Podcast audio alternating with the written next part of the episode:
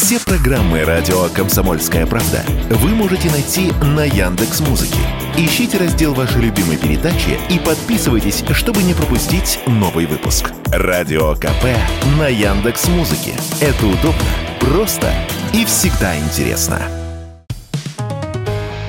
Экономика на радио КП. Здравствуйте, дорогие слушатели радио «Комсомольская правда». В эфире наш ежедневный обзор самых важных и интересных новостей из мира экономики. И вы знаете, вообще-то скоро Новый год – а значит, хочется уже позитивных новостей. С них мы и начнем. Держите позитивную новость. По самым свежим данным, инфляция в России составляет всего 12,35%. Если вы думаете, что я издеваюсь и хотите меня побить, не надо. Дело в том, что эта новость действительно позитивная, ведь еще неделю назад инфляция была больше – 12,65%. Так что рост цен в России начал замедляться. А это для зимы очень необычное явление. Дело в том, что Росстат опубликовал данные по инфляции за неделю и оказалось, что цены за период с 13 по 19 декабря выросли всего на 0,0,2%. Ну а годовая инфляция, как уже сказано, замедлилась. Почему? Тут дело прежде всего в том, что в России очень медленно дорожают овощи и корнеплоды. Урожай в этом году был хорошим, дефицита отечественных даров природы не наблюдается, много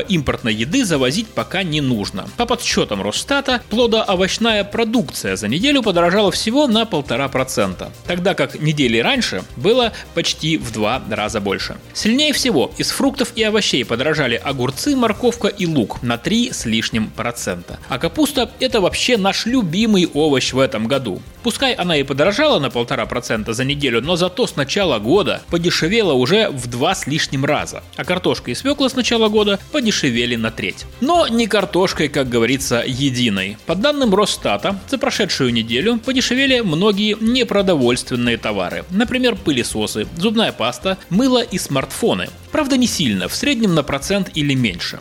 Теперь важный вопрос, что ждать дальше? И тут мне, к сожалению, порадовать вас нечем. Всего за пару недель курс рубля упал почти на 20%. А это значит, что скоро рост цен ускорится. И это касается не только смартфонов с пылесосами, но и овощей. Ближе к середине и тем более к концу зимы запасы российской морковки с картошкой закончатся. И мы повезем импортные уже по новому, более высокому курсу доллара.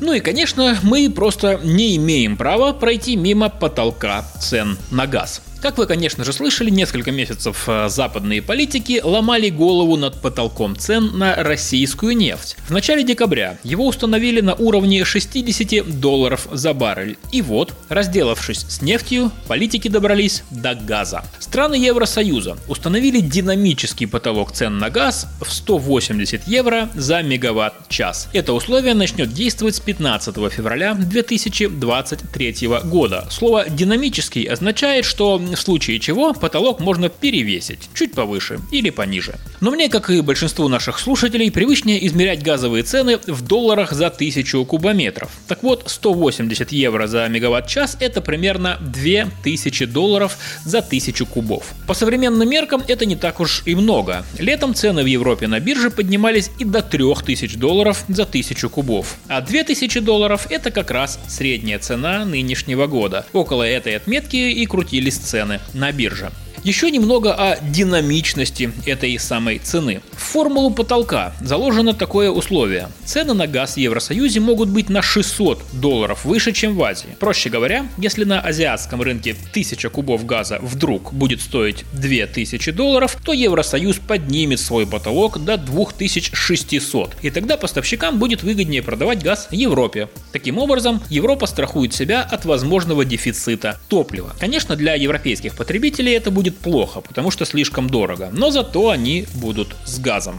Выходит, что у газового потолка есть два главных отличия от нефтяного. Во-первых, он касается не только России, но и всех остальных поставщиков газа в Европу. А их немало. Это и Катар, и Алжир, и Азербайджан, и другие страны. И, во-вторых, не факт, что этот механизм вообще заработает, ведь биржевая цена может и не подняться выше лимита. Например, сейчас на биржах газ стоит примерно 1250 долларов за 1000 кубов, да и сам потолок может меняться. И тут, наверное, самый важный вопрос, опасен ли этот потолок для России. Объясню. Дело в том, что обычно мы продаем газ дешевле 2000 долларов за 1000 кубов. Поэтому, скорее всего, потолок в его нынешнем виде по доходам российского бюджета ударить не должен. Экономика на радио КП.